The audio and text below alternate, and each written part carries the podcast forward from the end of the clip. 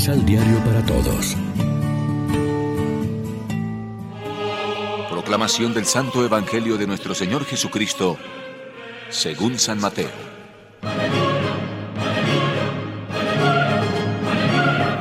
Entonces Jesús dijo a sus discípulos, Créanme que a un rico se le hace muy difícil entrar al reino de los cielos. Se lo repito, es más fácil para un camello pasar por el ojo de una aguja que para un rico entrar al reino de los cielos. Al oír esto los discípulos se quedaron asombrados y decían, Entonces, ¿quién puede salvarse? Fijando en ellos su mirada, Jesús les dijo, Para los hombres es imposible, pero para Dios todo es posible. Entonces Pedro tomó la palabra y dijo, Sabes que nosotros lo dejamos todo para seguirte. ¿Qué habrá para nosotros? Jesús contestó, A ustedes que me siguieron, les digo esto. En el día de la renovación, cuando el Hijo del Hombre se siente en su trono de gloria, ustedes también se sentarán en doce tronos para juzgar a las doce tribus de Israel.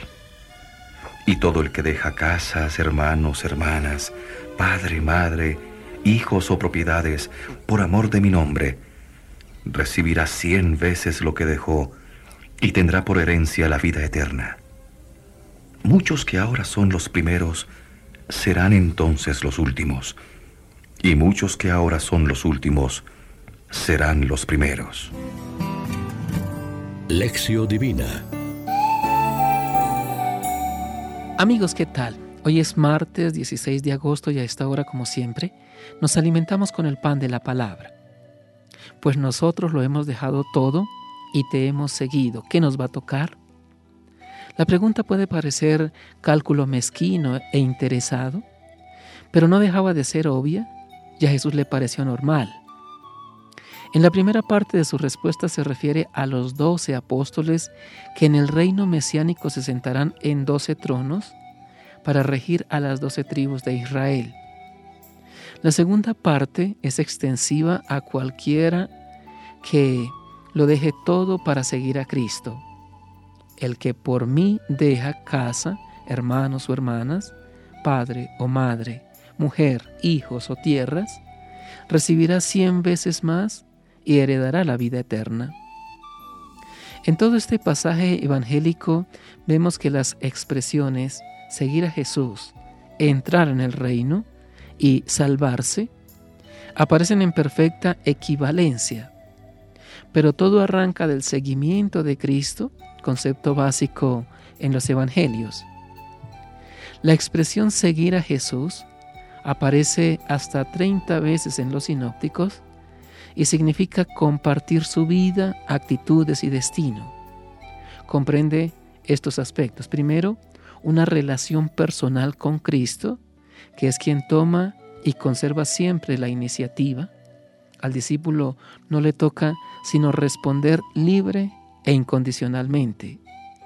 Segundo, la vinculación de este seguimiento no es solamente para un tiempo, por ejemplo, de estudio, como en la relación rabino-discípulos en la época de Jesús, sino de una vez para siempre, adhiriéndose a la persona de Cristo. Y tercero, por ese compromiso del seguimiento evangélico es más que una imitación del estilo de vida de Jesús, es una identificación total con sus actitudes, sentimientos y modo de pensar y de actuar. No nos contentemos con admirar a Cristo, hemos de seguirlo en pobreza afectiva y efectiva. Venturosamente, hoy como ayer, hay hombres y mujeres que sienten el asombro de Dios y su llamada incandescente. Unámonos a ellos. Reflexionemos. ¿Cuál es nuestra actitud hacia los bienes y riquezas de este mundo? ¿Somos libres y generosos en el compartir? ¿Somos sensibles y solidarios ante la miseria de los pobres? Oremos juntos. Haz, Señor, que sepamos vivir libres con Cristo, despojándonos de todo para ganar el reino y la vida. Tú que haces posible lo que al hombre es imposible, Danos tu espíritu para llevar a cabo esa tarea, ordenando la vida en función de los valores del reino. Amén. María, Reina de los Apóstoles, ruega por nosotros.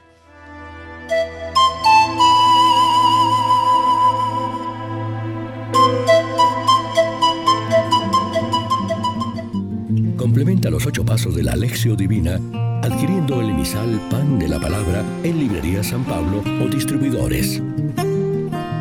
Más información www.sanpablo.co Pan de la Palabra. Vive la reflexión.